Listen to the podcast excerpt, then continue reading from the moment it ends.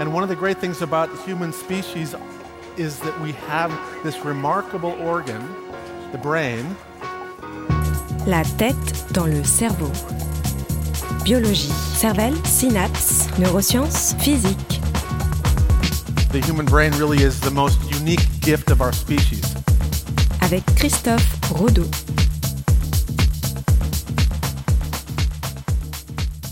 Est-ce que tu es plutôt cerveau droit ou cerveau gauche? Euh, comment ça C'est-à-dire que tu veux savoir de quel côté penche mon cerveau? Ouais, J'avoue, cette question est un peu floue, je vais essayer de reformuler.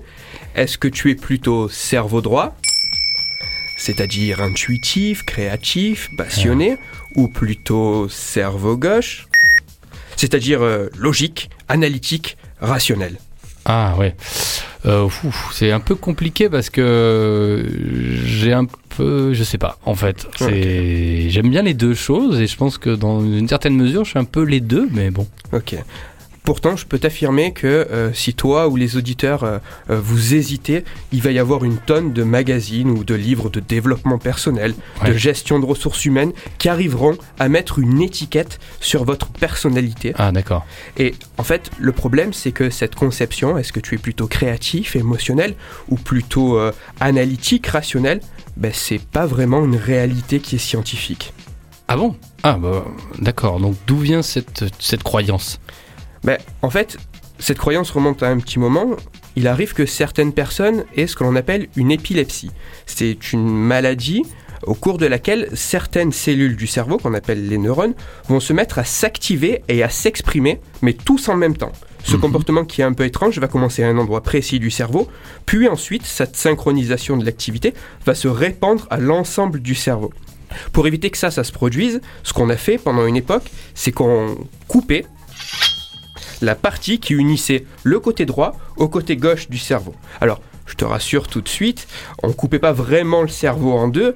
Ce qu'on faisait, c'est qu'on allait couper ce que l'on appelle le corps calleux. C'est la Mhm. zone qui va relier Ouais. les parties supérieures du cerveau qu'on appelle les hémisphères cérébraux. Ouais. En fait, ce qu'on allait déconnecter, c'est juste l'hémisphère droit de l'hémisphère gauche du cerveau.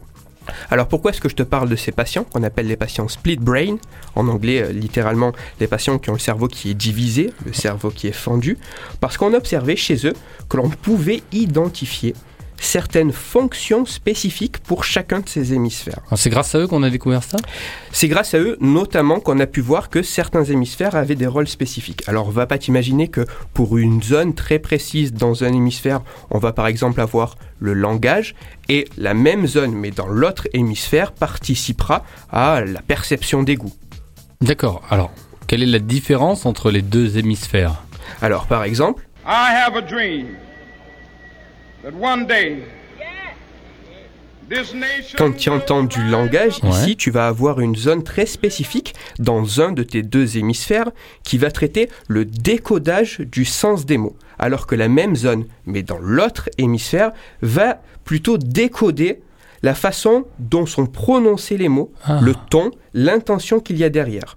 Donc en fait, ce qu'on voit, c'est que cette zone, qu'elle soit d'un côté ou de l'autre de l'hémisphère, va avoir la même fonction, Ouais. le décodage du langage, mais chacune de ces zones va avoir des missions qui vont lui être spécifiques. Mhm. Et c'est à partir de cette constatation de ces patients que, je vais dire, pour rester poli, certains fantaisistes ont extrapolé le fait que on avait tous un hémisphère qui était plutôt concret et un hémisphère qui était plutôt créatif et que l'un des deux viendrait en fait dominer l'autre et c'est comme ça que on aurait d'un côté des personnes qui sont plutôt analytiques avec un cerveau gauche ou alors des personnes qui sont plutôt spontanées avec un cerveau droit.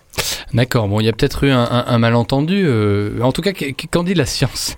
La science, elle dit que clairement, oui, on a bien deux hémisphères, et comme je te l'ai dit, chacun de ces hémisphères, chacune des zones de ces hémisphères vont avoir des missions qui sont spécifiques. Mais de là à penser qu'un type de personnalité peut être relié au fait que un de nos deux hémisphères va être dominant, ça c'est quelque chose qui est totalement absurde. Alors concrètement, la prochaine fois que quelqu'un essaiera de te dire tu es plutôt euh, un cerveau créatif ou plutôt un cerveau analytique, là euh, que ce soit un magazine ou un livre, clairement passe ton chemin. Alors, tu as un chapitre qui parle très bien de cette question, qui se trouve dans le livre que j'ai déjà cité, Toutes les questions que vous vous posez sur le cerveau, qui est rédigé euh, sous la direction de François-Xavier Alario et qui est disponible aux éditions Odile Jacob. D'accord, très bien. Et bon, on renvoie les auditeurs à, à- à cet ouvrage et aussi euh, à un fil Twitter, puisqu'on peut te suivre sur Twitter. Oui, exactement. On peut me retrouver sur Twitter, Christophe-Rodo, R-O-D-O. Et comme toutes les semaines, je propose directement aux auditeurs de venir m'interpeller s'ils ont des sujets, des thèmes qu'ils voudraient que j'aborde dans les futures chroniques. Christophe Rodeau. La tête dans le cerveau.